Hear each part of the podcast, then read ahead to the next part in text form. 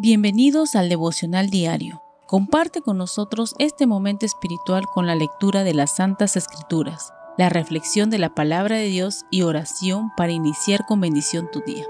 Chaquet Ministerios.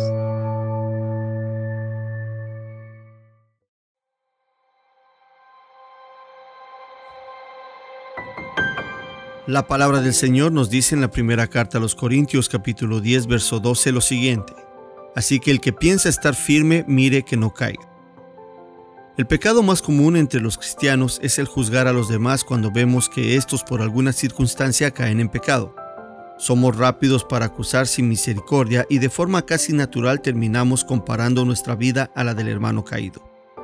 La escritura nos enseña que si decimos no tener pecado, nos mentimos a nosotros mismos y debemos considerar que no existen niveles de pecados por más pequeños o por más grandes que estos sean, ya que pecado es pecado, y en el arrepentimiento sincero viene el perdón de Yahweh.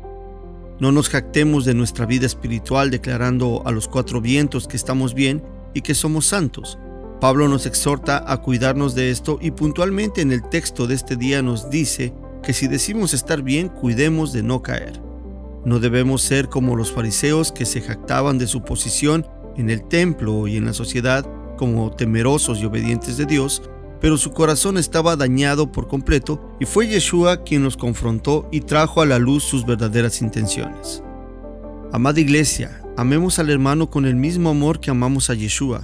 Refrenemos nuestra boca de proferir juicio y si vemos a un caído en batalla, como buenos soldados ayudemos a éste a levantarse y con amor y paciencia ayudemos a limpiar sus heridas y a restaurarse, así como el Mesías lo hace con nosotros. No prediquemos por jactancia o vanagloria. Hagámoslo con humildad, dejando que nuestro Padre dé testimonio de nosotros a los demás por medio de su Santo Espíritu, y así estaremos haciendo su voluntad buena, agradable y perfecta. Amén. Oremos. Amado Dios y buen Padre de los cielos, te damos gracias por este día y tu palabra. Te pedimos, Señor, que con amor nos enseñes a llevarnos entre hermanos, a convivir como hermanos, y que nos guardes, Señor, de no proferir juicio contra nadie.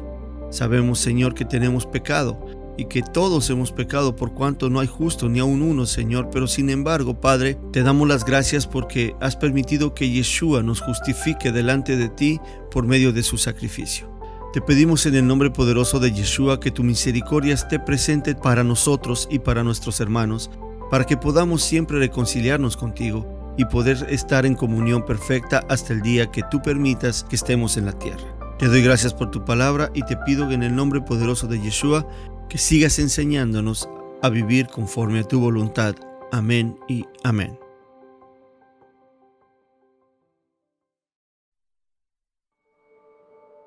Gracias por compartir con nosotros este momento espiritual. Puedes encontrarnos en Facebook, Instagram, Spotify y Telegram. Hasta la próxima.